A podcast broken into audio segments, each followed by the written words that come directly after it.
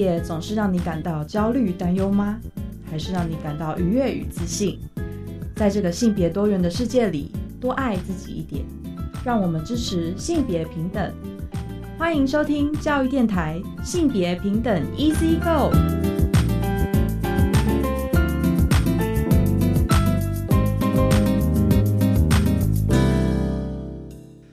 大家午安，欢迎收听教育电台性别平等一字一个，我是文龙。不晓得这礼拜大家过得好吗？今天性别慢慢聊，非常的特别哦。今天我们想跟大家来介绍一本教学手册，这是由台湾性别平等教育协会策划出版的《千德尔》，就是情感教育的十二堂课。这是一本教师手册哦。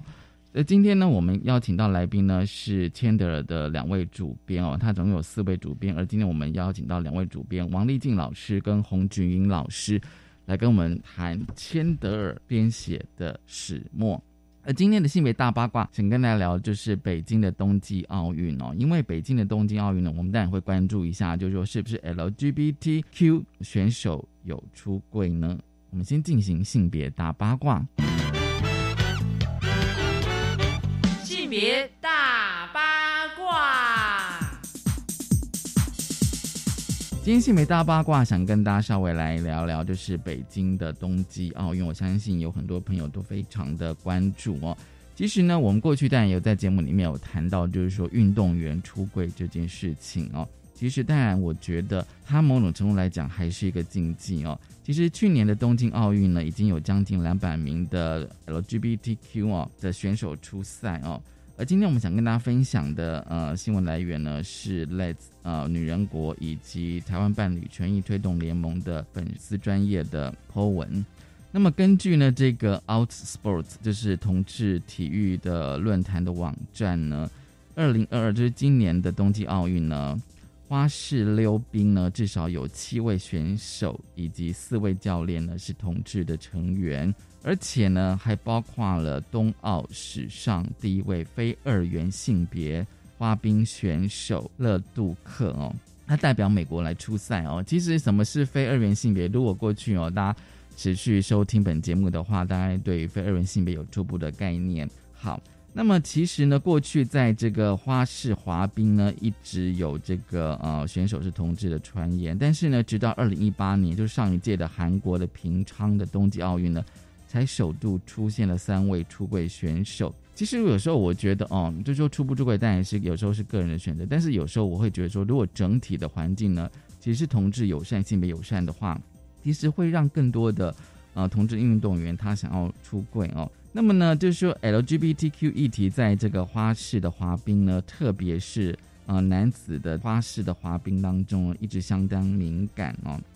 当然。很多人都会把这个呃男子的花式的滑冰跟同志连接刻板印象哦，因此呢造成歧视的确是存在。那么如今有更多选手呢，其实当然要打不，是我出柜这个动作本身就是要打破这个呃歧视啊或者是刻板印象哦。好，那么呢呃回到这个呃主办国哦中国。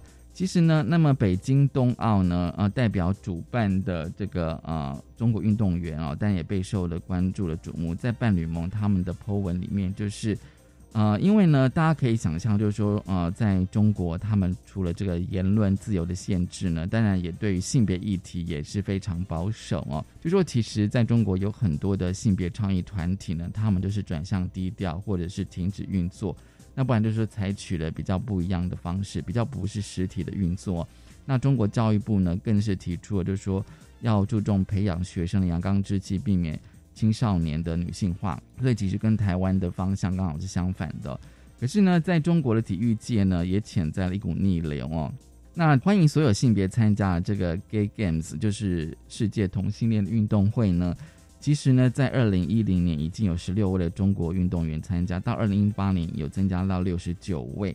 那么回到台湾呢？啊，台湾当然大家觉得说，哦，我们其实是很开放自由的。但我在台湾，同志是可以登记结婚的哦。其实呢，不管是在华人世界或在亚洲国家里面，其实都是先锋啊，都排名很前面哦。但是呢，如果真的检视呢，其实台湾出国运动员其实非常稀少，不管是现役的或退役的运动员哦。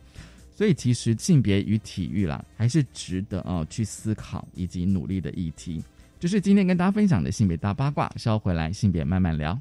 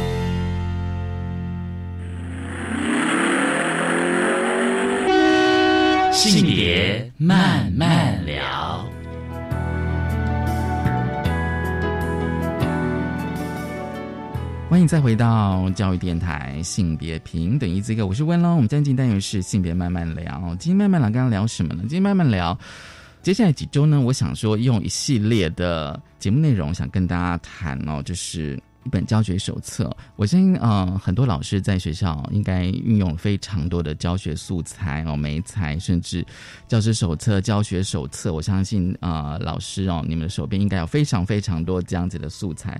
而今天我们想要跟大家分享一本哦，我觉得非常有趣。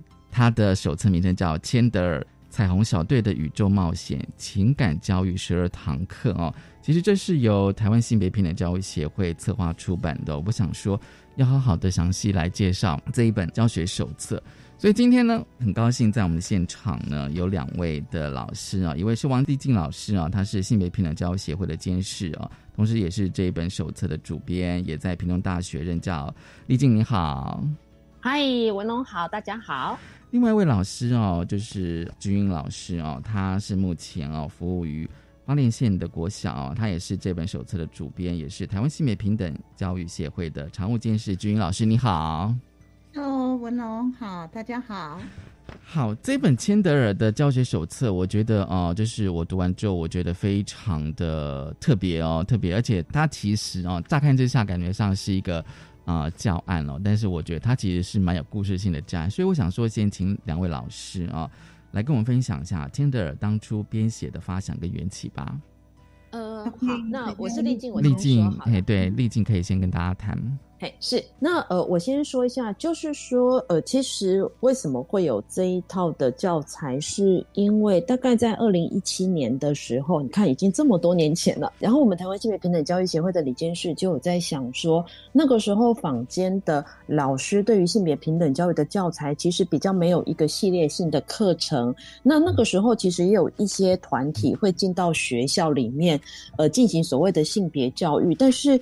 呃，这些团体进行的性别教育，其实有没有那么符合性别平等教育法的精神，真的是有非常大的商榷性。所以我们就想说，为什么老师需要靠着外面的团体来学校里面，然后跟孩子进行性别平等教育，而不是自己嗯有办法做这件事情呢？是那我们就想说，也许老师缺乏的是。嗯，比较有系列的教材，然后比较容易上手的，而且是可以直接跟孩子互动的，因为毕竟有非常多的性别平等教育的研习，都是老师去研习之后，需要自己把研习里面的想法，然后把它转化成教学现场的课程设计或教学实务。那在老师这么繁忙的情况之下，可能是他们的负担也会有点重，这样。嗯，那所以我们那时候就想说，要不然我们来设计一个青春的十二堂课吧，因为其实呃，我们也发现了过去在课本里面，不管是情感教育或者是性教育，那甚至是性别平等教育的其他非常多的面向，都停留在第一个是非常抽象的概念，然后第二个是离孩子的生活经验非常的远，是，尤其是对青春期的孩子来说。那青春期孩子需要的可能不是课本上只教他们说，呃，你的生理期来了，然后你的青春期，然后人体的性器官的介绍，可能不只有是这个样子。那其实他们有非常多的好奇跟困境，尤其是面对身体，然后面对人际关系，面对他们的家庭、学业或社会的转变。好，那时候本来设计一个青春的十二堂课，那青春十二堂课就是以性别平等教育的整个比较广泛的面向来说，那设计这十二堂课，希望可以增进他们对自我，然后对人际关系，然后也可以增进科技教育跟媒体素养。好，那这是整个呃签的的最最初的缘起，叫做青春的十二堂课。那从这一系列的比较是性别平等教育范畴的课程，怎么变成呃千德尔这个概念？那我就接下来请菊云呃，应该可以比较清楚的来说明这件事情。嗯，请金云老师来跟我们分享吧。Hello，啊，是的，那我其实是一个偶然的机会啊，从我们的前理事淑婷，她呃要去生产，然后接下了这个。啊，那时候也是一个总主编辑的一个位置，就是要来统整大家的所有的教案。那我接手的时候是很惊艳，也非常惊讶，因为那个我收到的十二堂的教案是看到是大家好像是穷尽那个洪荒之力，把所有的精华全部都放到那里面。但是如果只有十二堂课。其实那里面每一位写手的一堂课都可以上个十二堂，对对对，都可以是一个议题的。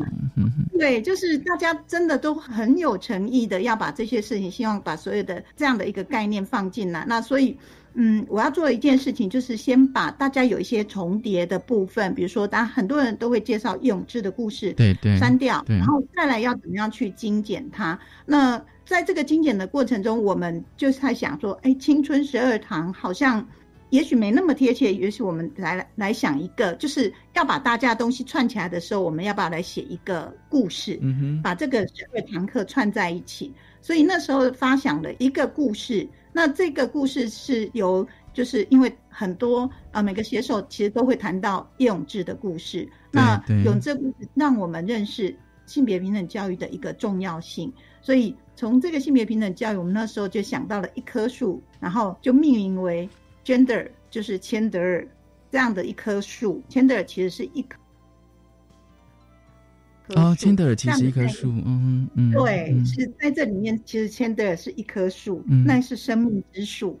那我们就从生命之树呃这样的一个概念去发想。那那个时候还没有星球，就是一个一棵树。那我们是想说，呃，这棵树，所以在我们的开始启程的故事里面，就是千的因的这棵树，因为用智的离开，而那个叶片就散落到宇宙。嗯，那我们就要去把这些生命之树里面去寻寻回这些生呃这棵树的叶片，然后让这棵树再重回到地球。所以我们从启程，从地球出发。那到最后的时候也回到地球来，嗯嗯，那希望在这个过程中，让这个生命之树 gender 的这棵 gender 生命之树可以再重新呃，再让它的生命更加的旺盛这样子。那那个那个时候的接手是这样开始做，对啊，但是接手之后觉得这还是一个很困难的事情，嗯，就是十二堂课要谈完性别平等教育。的这个实在是放不下这么大的一个内容。后来我们就是跟写手们再讨论讨论之后，哎，大家就会觉得说，我们要不要就聚焦，就是在情感教育就好。嗯嗯，对。然后所以才回到我们才变成一个情感教育的手册。那在这个里面，我们就又删掉了一些性别平等教育的其他的一些概念，就只留下跟呃性别平等教育里面跟情感。相关的这样子的一些概念的课程，然后放到这里面，所以又再一次的瘦身呃！可是因为这样的瘦身的过程，它就会跟我们原来要走的，呃，就是去寻找这个叶片面，然后回来把让签的变得更繁盛的这个概念，可能会有一点走不太通，是因为一些现实的状况是，其实学校里面真的要花十二堂课。去上性别平等教育，对某一些即使是很有心的老师来说，都是很困难的事。是对，所以我们就在想，也要克服。我们要发展一套老师们可以用的教材的话，可能我们不能够把我们原来很希望，就是说十二堂里面，呃，性别平等教育至少要有含挂的一些概念都要能够上得到。可是如果老师漏了一堂，这样就会有点可惜。那我们要怎么样去克服这样的一个困境？后来就想到了一个，是像那个小王子的冒险故事一样，嗯嗯，小王子通过每一个星球，然后他就会协助这个星球里面呃发生了一个困难，这个困难，然后大家就用了一些概念去就是解决这个星球的一个困境，然后呢，在这个困境里面，大家就学到了一种能力。对，然后所以我们就觉得，哎，大家讨论之后就觉得这是一个可行的，所以我们才发展出像星球这样的一个概念。嗯，对，所以才有 gender 的星球。对，那在这里面其实是不含那个地球的话，因为其实都是在地球嘛。对，那除此之外，就还有另外的十颗的星球这样子。那这个是一个 gender 的，应该是它的缘起跟转变到现在这样。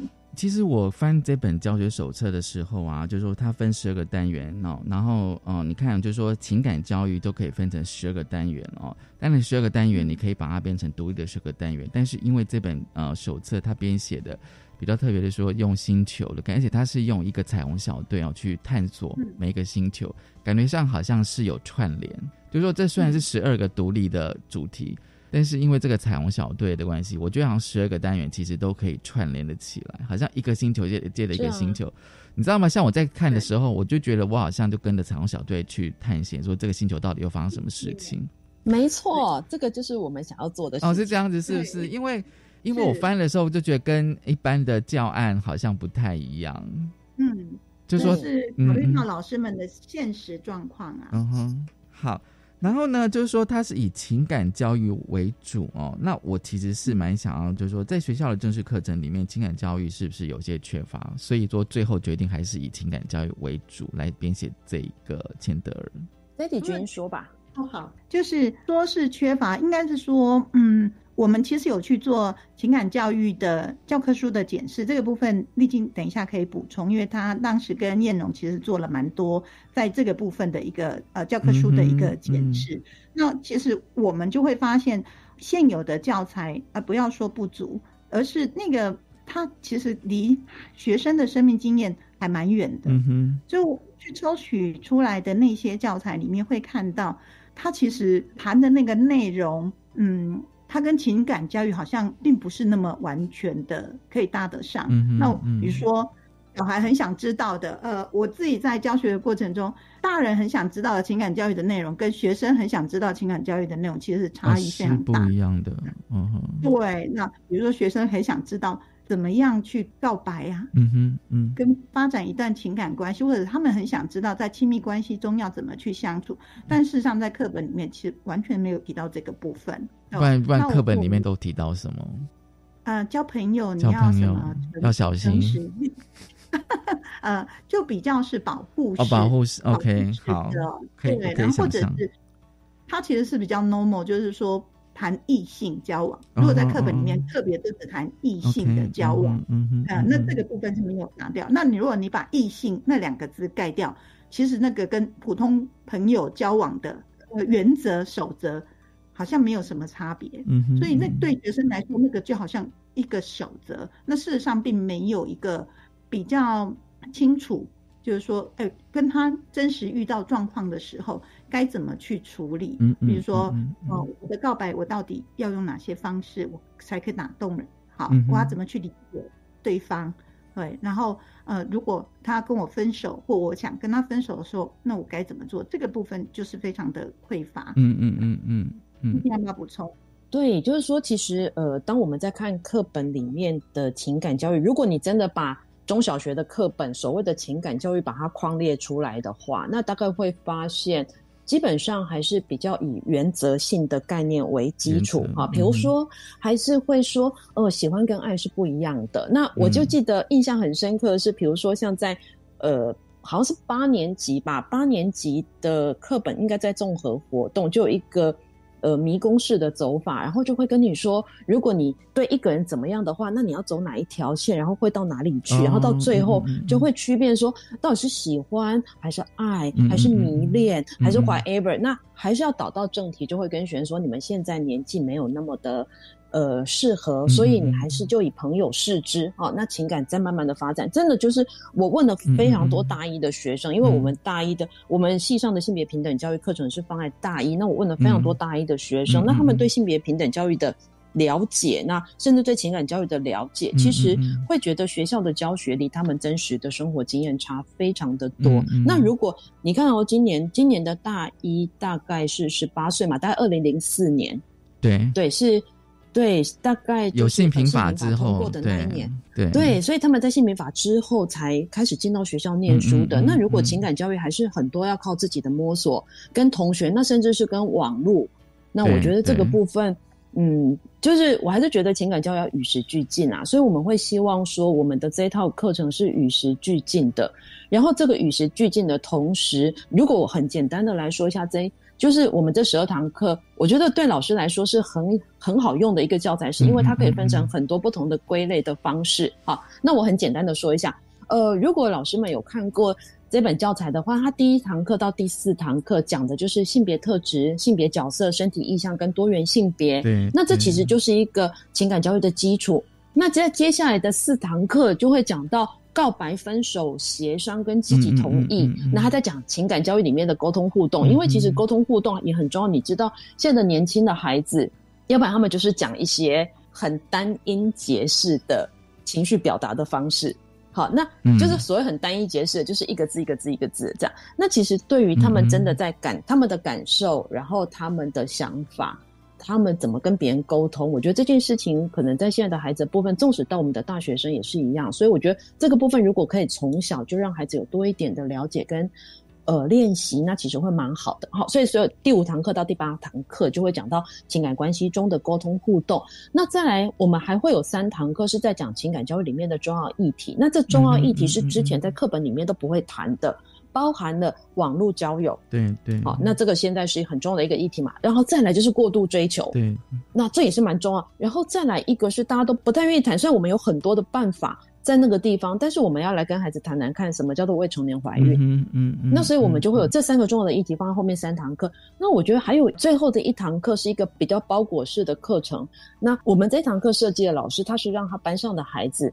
呃，就在写一个议题，用论证式的方式，就是小学生到底适不适合谈恋爱？对，好，那我觉得用这种可以跟呃语文领域做领域的结合，因为我们现在说跨域嘛，做领文领域的结合，然后做到阅读理解，然后做到书写，那我们就希望可以带孩子来梳理跟思辨情感教育的疑惑或者是启发，可以让孩子想想他们的想法，因为呃，我我觉得总结来说，太多的情感教育都是大人想要孩子怎么做。嗯，而不是孩子真的自己的经验要怎么做。所以，如果回到十二年国教里面讲到的素养或核心素养，那有一个非常重要的核心就是要问题解决。嗯，所以如果我们可以让孩子多一些带多一些装备，让他在情感的路上可以想到说：“哦，对我好像有上过什么样的课，那我还可以怎么想？”那我觉得我们的目的就达到了。嗯。哇，就感觉上这十二堂课其实哦，就是千蒂尔十二堂课应该是精心设计的哦，而且我觉得，其实刚刚丽静你你这样讲，其实我想到说，是不是我们的课程是符合学生们他们的需求，或者说他们的生命经验，他觉得读起来是有共鸣的？我觉得这的确是很重要。这样子，好，我们先休息一下，稍后回来。青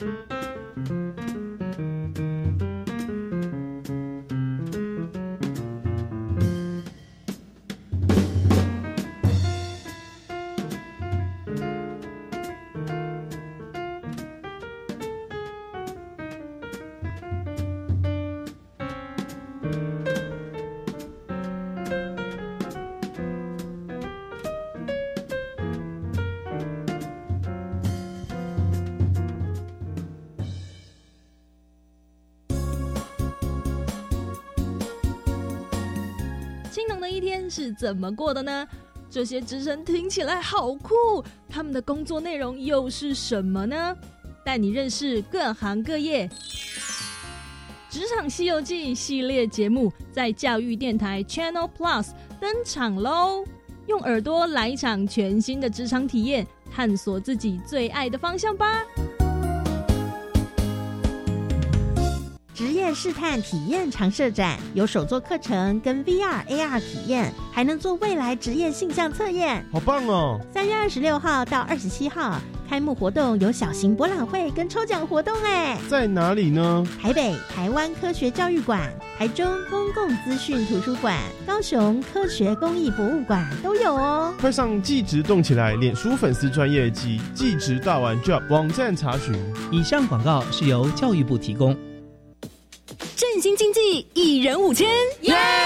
长照机构著名补助，一人最高六万。哇，怎么领？只要您的亲人一百一十年在合法立案的住宿机构住满九十天，因纳税状况补助。哇，万不可失！对，一年一次，期限只到一百一十一年三月一日。快上机构所在地县市政府申请，详情上卫福部长照专区。卫生福利部关心您。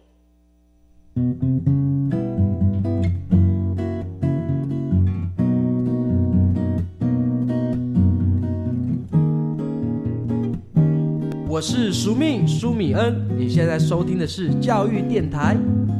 我，朋友们，就爱教育电台。耶。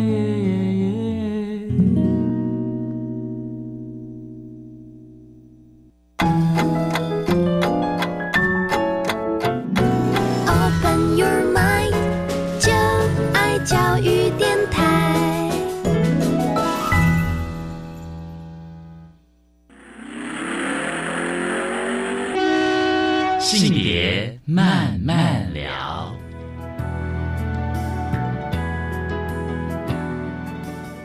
欢迎再回到教育电台性别平等一这个，我是温龙。我们现在进单元是性别慢慢聊啊。今天我们来，跟聊的是一本教学手册啊，是由。台湾性别平等教育协会策划出版的《千德尔彩虹小队的宇宙冒险情感教育》的十二堂课，很高兴我们邀请到的两位来宾哦，都是这本教学手册的主编哦。一位是台湾性别平等教育协会的监事，同时也是在屏东大学任教的王丽静老师，还有。这本手册的主编也是台湾性别平等教育协会的常务监事哦，他目前在花莲的国小任教的洪军老师，两位老师来跟我们分享这一本教学手册。其实这个阶段呢，其实老师们哦，我觉得这本手册真的其实是蛮可贵的哦，我相信一定很受用哦。那这本手册其实它有分三个主题哦，它三个主题哦，自我了解、人我关系跟自我突破。我想先请军老师跟我分享说，当初为什么会有这样子的构想呢？分成三个主题。好的，啊，其实这三个主题轴呢，是啊性别平等教育九七的课纲里面的三大主题轴。那我们觉得，呃，性别平等教育用这个三大主题轴来实践，其实是一件我们觉得是比较清楚的一个路径。好，那因为回到情感关系里面，我们来看，第一个情感关系里面，你你不能不了解自己。对，在发展一段情感关系之前，你一定要先有一个对自己有足够的自我了解，对，然后才能够跟别人人我的关系在互动，才能够进到另外一段互动关系里面啊。然后在互动关系里面，你去因为了解自己，所以你才能够做出一个比较好的互动的冲突。然后再来一个部分就是，呃，了解自己，然后跟别人的互动之后，你才有办法找到一个新的。重新相处的两个人相处的方式，自己的如何自处的一个方式，那这个就是一个自我的突破。那这个是一个比较简单，在情感教育里面，我们说这三大主题轴可以做的事情。那可是我们也有一个比较大一点点的野心，就是说，呃，因为先前我有讲，原来我们千德尔是其实是性别平等教育的十二堂课，但它实在是太多了，所以我们后来就聚焦在就情感教育这个主题。可是，在情感教育里面，我们其实都不能忽视到要有性别平等的这样的一个意识。嗯好，那比如说，呃，在自我了解里面，我们呃这三个主题轴里面，其实有一个贯穿的一个很重要的，就是我们要能够看见差异。嗯。然后我们要认识，对就是不断的去了解，看见这个差异，然后呃，还有一个就是要认识多元，多元的存在，然后最后你才能够就是实践这个尊重嘛，这是一个很重要的。那比如说我们在自我了解里面，我们在前面的这几堂课，它是属于自我了解，就是第一课 L one 的启程里面有谈性别特质，对，我们要了解自己的性别特质，也要了解就是对方，就每一个人的性别特质，其实特质是多元的。那不要被刻板印象给框架住，这样子，那所以就会带大家去认识这个部分，它也是自我了解一部分。那然后二在方圆心，他在谈的就是性别角色。那性别角色里面，就是我们的角色常常就会被赋予很多的社会期待，这样子。那是我们要去看见自己被框架住的部分，或者我们常常去框架别人的这个部分。好，那自我了解，然后再来 L 三胖胖心就会谈到。在情感关系里面，其实身体意向跟美貌迷失，它也是影响很大。那所以，然后 L 四就是那个卡勒星多元性别这个部分，它也非常重要。性倾向多元性倾向本来就是存在的，那也希望大家可以理解，而不要觉得啊，我我好像跟别人不一样，是很奇怪的之类的。好，那肯定是我。从了解自己的独特性，这是我们希望大家在呃情感关系里面第一课先认识自己，然后再来就是到人我关系的时候，就会是情感表达、告白篇或者亲密关系的沟通，然后积极同意这件很重要，然后再来情感情感表达里面还有一个是分手，要如何去跟别人分手，然后呃这个就是人我关系里面很重要。那人我关系里面还有两个，一个部分就是。现在孩子他们有另外一个人我关系互动的，不是在现实社会，而是在虚拟的在网络上，所以我们就多拉的一个 inter 内心，就是网络交友的部分。好，那再来还有一个界限心，这个也是人我关系里面我们特别要拉一张出来去谈的这个部分。对，然后在有了这前面的这两个部分为基底的时候，我们希望大家就一个比较好的一个概念，回到就是可以去讨论。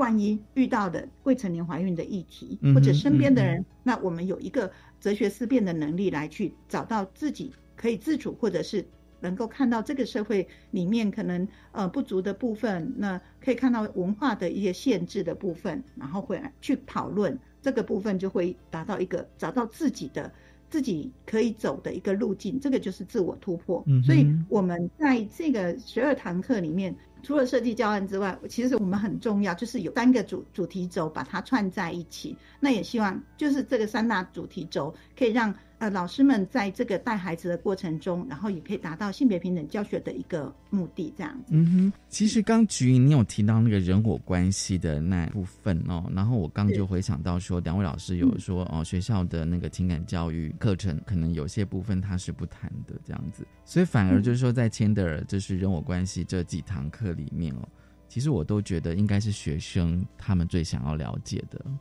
没错，没错。但是我们要回来，就是说要提醒孩子，在前面也很重要。因为如果对自己不够了解，自我了解。我自我了解不够的时候，在人我关系里面，我们就会看到孩子就是就会沉迷在那个关系里面，然后没有办法做出一个比较好的决定。这样，嗯嗯嗯。其实这样子的话，我我就是听两位是这样讲，到现在我就觉得好像又更加去了解千德尔，就是说，其实我发现，就是你们在写的过程当中，这个构思怎么讲，它其实非常有架构的耶，非常有组织的，真的，真的，真的，对那个 花很多时间，对。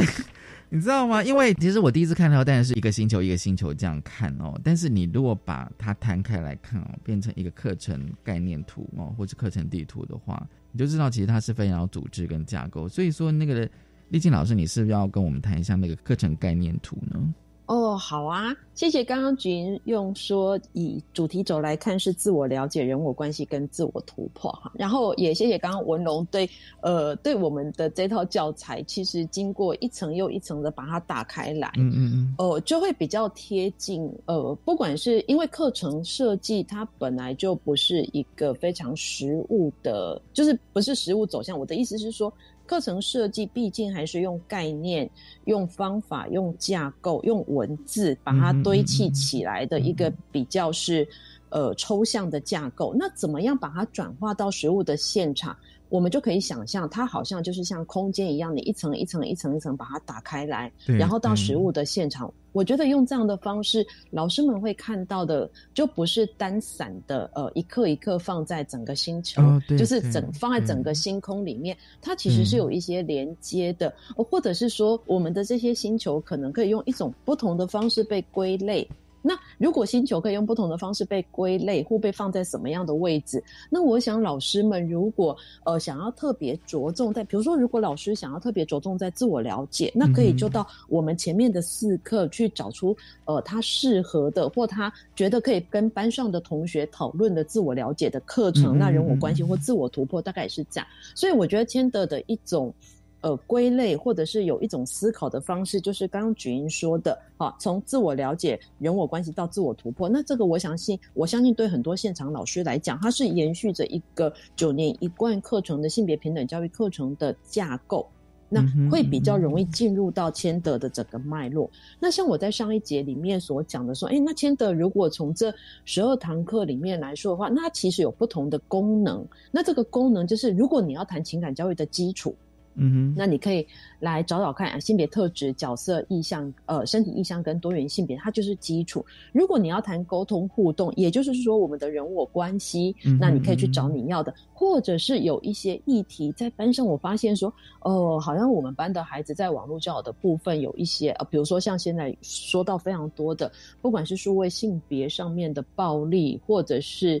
整个各自的窃取之类的，那我想，那老师就可以来从这几课里面来找到他所需要的教材内容。所以，他这是呃有第一种你可以想象的方式，有第二种可以想象方式。那我接下来想要放到，就因为在学二课纲里面的探究与实作，或者是在弹性课程里面，那我们通常都会希望，哎，有一个课程概念的架构，可以协助老师怎么样来架构，或者怎么样来思考这这套课程的方式。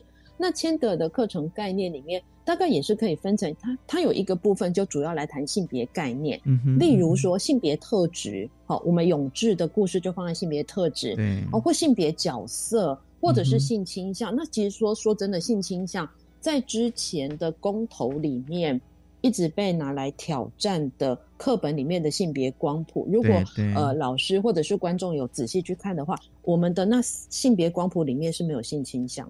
嗯，那个性别光谱里面只有生理性别、性别特质跟性别认同。那我觉得，呃，与其不谈，不如我们用一种比较可以贴近孩子生活的方式，然后带领孩子来了解，呃，性倾向到底会是什么？然后性倾向在情感关系里面可以有哪一些，嗯嗯，呃，其他人的生命经验或故事来谈。好，所以我觉得这是性别概念的，呃，这谈到性别概念，那有一个部分我们会谈到身体。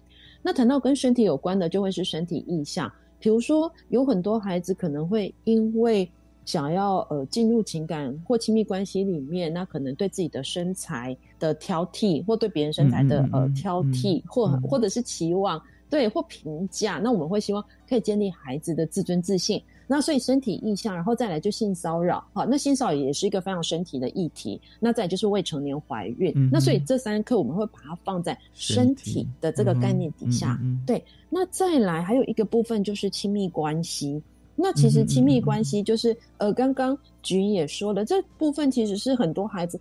很疑惑，但是他们问了大人之后，那大人其实会有，呃，其实我觉得很多时候我们说大人或成人都有自己的生命经验要处理。那在他们自己的生命经验里面，他们就会觉得说，哎，我既然以前都走过怎么样怎么样，或我以前都怎样怎样，那你现在为什么不这样这样呢？嗯，那其实说真的，我觉得网络是一个现在的孩子是网络的网络时原生世代，对对，就是对。那我们其实。真的没有办法避免孩子在网络上面看到任何的，嗯嗯，然后跟亲密关系有关的议题，例如说像呃，就跟我住在一起的小朋友，他现在小六，是一个小男孩，那他自己有非常多的跟。因为就是你知道，在青春期时候的男孩子会讲很多跟性有关的，可能会呃，比如说笑话啦，或者是呃骂人的话，或者是故作神秘。嗯，对。那呃，像这样的小孩，他回来问你的这些话，你你要跟他说啊，这些你太小了，不要讲。那如果他有跟我提到，我反而会选择说，他现在都会回回来问我说，哎，我跟你讲，我们班的同学讲到什么？那你告诉我这个东西是什么意思？那通常都不会是太好的啦，不不 不会说是太正向这样。对对。但是我觉得，与其让他们不知道，就一直不断的讲，那就不如让他呃知道。嗯哼。比如说呃，他他他昨天回来就就说，哎，我同学都说，if you 点点，嗯嗯，no one say you a 告。嗯，OK，好。好，对，如果你不讲话，对你你知道就没有人会说你是哑巴。对。但是我觉得。他们都会觉得哇，这是一个他以前不知道是，所以他就一直讲一直讲。但是像我就会，像我就会跟他说，哎，如果是这个样子的话，那你知道骂人家哑巴这件事情是有一点在做人身攻击吗？嗯嗯。那所以我大概会去跟他讲一下这件事情的背后到底呃会是什么样的。那当然他会不会接受？他花多少时间接受？那我觉得是这个孩子，因为他也不是只有家里嘛，他还有同学。嗯，好，好，所以我要讲这件事，是我用一个比较具体的例子来说明。其实，在亲密关系的部分，孩子一样会从他的同才，会从网络上面收到非常多讯息。那我们有没有可能在这个部分用一个比较好的、贴近他们需要的方式，然后跟他们讨论？呃，不管是我们刚刚说的积极同意、分手、告白、沟通，或是网络交友，那到最后一个，其实亲密，其实我觉得整个情感教育的哲学思辨是一个还蛮重要的部分。哎，就是这件事的意义到底是什么？跟我的关系是什么？那其实对很多孩子来说，后设认知。也会从我们希望从第十二课的哲学思辨里面可以长出来，因为我们会希望孩子是可以思考的。那这个大概是我说的，在课程地图部分可以区分成几块：从身体、性别概念、亲密关系跟哲学思辨。然后我们不同的课就会在这个课程架构里面会把它放在那个地方。哇，听到这两位老师你们这样解释，我会更清楚哦。因为其实我相信很多人应该跟我一样哦，就是说看到这本教学手册。第五页、第六页、第七页就是课程概念图跟课程地图，其实大概只是瞄一下就过去了。可是这反而是最重要的，你知道吗？对对对，因为这等于是把千德尔的课程概念图很完整的把这十二堂课到底的概念是怎么形成的。当然，我想说，透过两位老师的解释，我可以更加的了解他到底这本千德尔编写的结构到底是怎么样的。所以我觉得其实是蛮重要的哦。对，不然的话，我觉得可能就是翻过之后，我们可能就开始马上就是第一堂课是什么，第二堂课是什么这样子哦，然后可能就会忽略到，就是我啦，就是说作为一个读者，好像就会忽略到，其实每一堂课跟每一堂课的那个连接的关系哦，甚至在呃课程概念图有分这四个面向，我觉得好像也有必要去了解，就是说有一个初步概念之后，我觉得在运用上好像会比较容易这样子。好，我们先休息一下。我们想说，待会再来跟两位老师来谈这本《Tender》。我们先休息一下。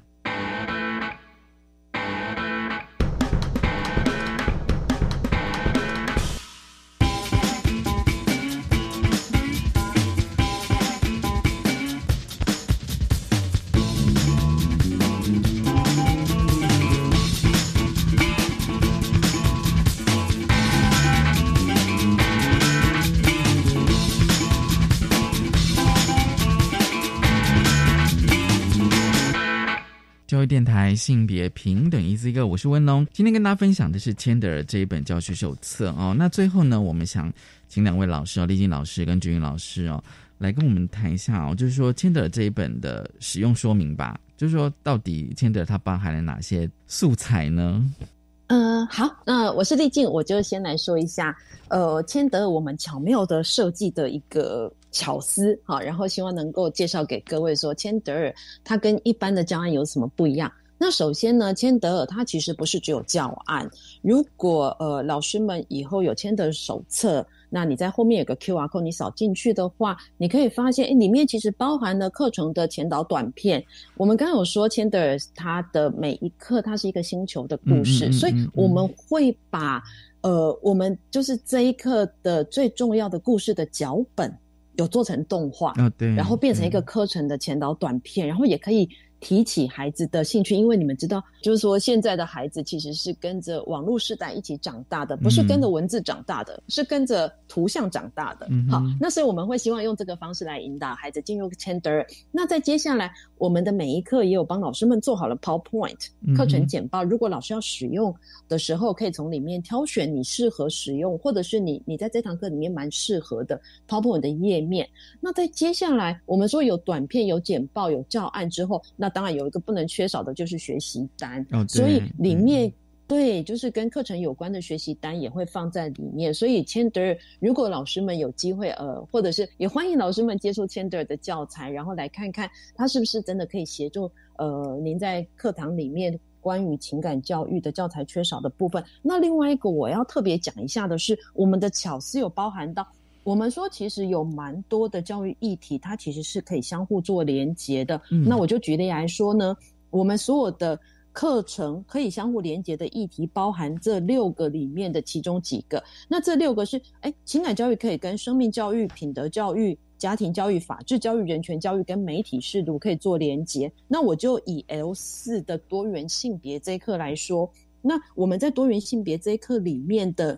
教案的内容，那可以连接的议题有生命教育、品德教育、家庭教育跟人权教育。那至于 L 四的神秘的教案内容是什么，就就欢迎老师来看一下，或者是有呃办法来亲身体验一下 L 四的内容。好，那我就对，这是我对 Chandler 的介绍。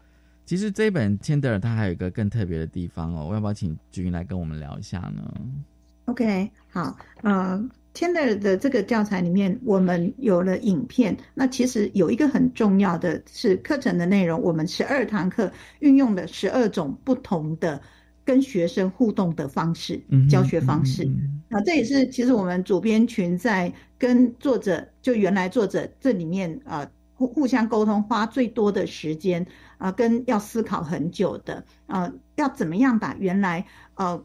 原来的写手作者里面，他们想的这样的概念，然后变成一个动态式的，跟学生可以互动的一个课程内容。那因为透过这样子的互动式的课程内容，我们其实更能够让学生可以呃理解这样的一个概念，然后老师也更能够听到学生在这个单元里面他们真实的一个想法是什么。那我举一个例子，像比如说呃。性别特质 L one 的性别特质里面，那我们会有一个呃性别特质大搜查这样的一个活动，那花十五分钟的时间呢，让学生可以理解不受限于生理性别，每个人都有多元的性别特质哦。那这怎么做呢？第一个就是我们会有一张学习单，那学习单上面有十组的相对的一个特质，那每一组特质它都有六个颜色，这六个颜色是。每一组特质的它的区间，就是说，哎，每个人的特质，比如说第一组特质是活泼的跟文静的，嗯哼。那如果呢，你觉得你的特质是很接近活泼的，你就可以选用红色。那稍微没那么活泼，但是还是属于活泼，你就可以用橘色。然后再弱一点点，你就可以选用黄色。那如果你觉得你很不活泼，你是比较趋近文静的。那你就选用紫色。那我们有六个颜色，就是让大家在这个十组的特质里面，你去选用，然后贴上那个颜色的贴纸。那贴完这个贴纸之后呢，老师就开始让学生来进行互动式的一个观察跟讨论。第一个就是大家互相观察学习单的贴纸是不是所有的男生都一样。所有的女生都一样呢？那很显然，大家就会很少有人会都是一样的，好，然后呢，不会说男生都一样，女生都一样。那第二个，大家再来观察有没有哪一个特质，红色只有男生，紫色只有女生。比如说，哎，活泼会不会只有男生？男生会不会都是贴活泼的红色？然后呢，女生都是选文静的紫色呢？嗯，好，那第三个。就要带大家去思考，诶，如果真的有一个特质，男生的平均红色比较多，那我们可以说这个特质是属于男生的特质吗？那同样的，如果女生平均紫色比较多，我们可以说特质是属于女生的特质吗？诶，大家就开始去思考这个问题。好，那接下来我们又会再提问，有没有人在选择某一组特质贴纸的时候？觉得自己有时候是红色，有时候是其他颜色呢？对，嗯，那就带回来学生去思考这件事，因为他们在做的时候，因为觉得哎，对，然后学生就会去回答，他们就会发现说，对，那我们就问问学生说为什么？说说看为什么？那孩子就会说啊，因为有时候情境不一样啊，啊，有时候对象不一样啊。好，那所以他们就可以察觉到。特质这件事情有没有固定的？嗯嗯嗯。事实上，特质是会很丰富、很多变的。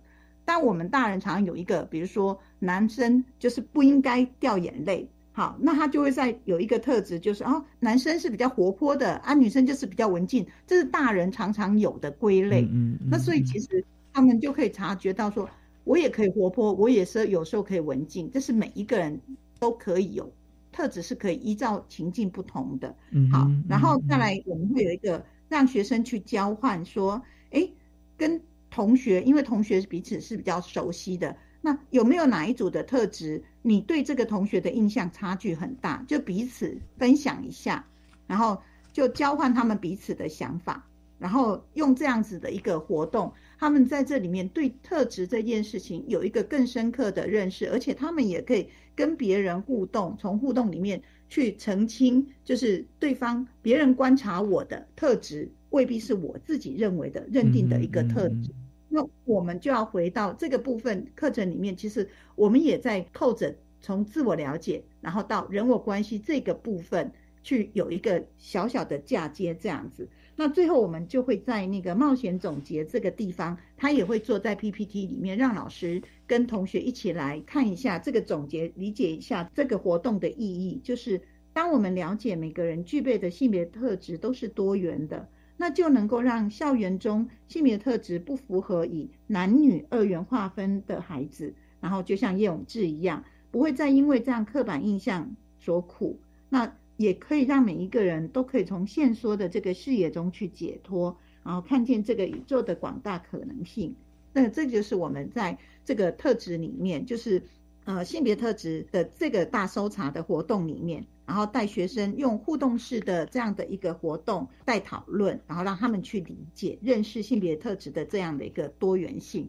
那这个是第一课的活动。那像刚刚呃丽静在谈那个 L 四的那个卡乐星认识多元性别里面，那我们设计的那种它的互动式的活动就会是认识七四八这个法条的一个抢答，就是呃地球同婚连线报道里面，然后。就会用一些分组抢答的方式。好，那每一课总共有十二堂，我们其实用十二堂，比如说最后的 L 十二，呃，我们再回到地球的方式，我们运用的一个就是写作思辨，让学生写作文之后，然后可以用辩论的方式来辩论说小学生到底可不可以谈恋爱这件事情，让他们去。呃，面对议题可以有回应的能力，然后去看见自己的观点跟别人的观点去厘清。那所以每一堂十二堂课里面，我们其实用了十二种不同的互动式的方式，让大家认识情感教育的议题，然后就是也让老师们可以呃在这个教学里面可以找到跟学生可以有一个对话的平台。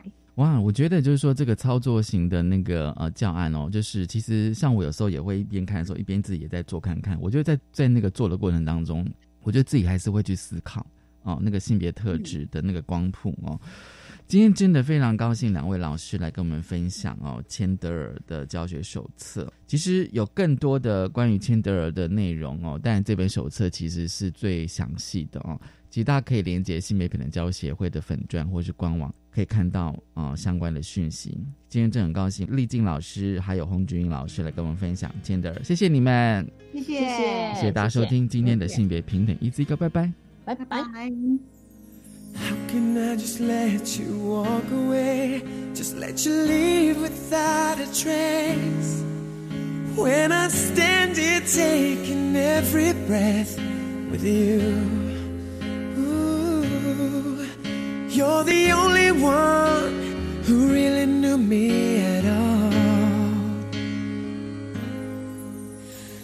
How can you just walk away from me? When all I can do is watch you leave? Cause we shared the laughter and the pain, and even shared the tears. You're the only one who really knew me. At all. So take a look at me now. Cause there's just an empty space. There's nothing left here to remind me. Just the memory of your face. So take a look at me now. There's just an empty space. And you coming back to me is against the odds.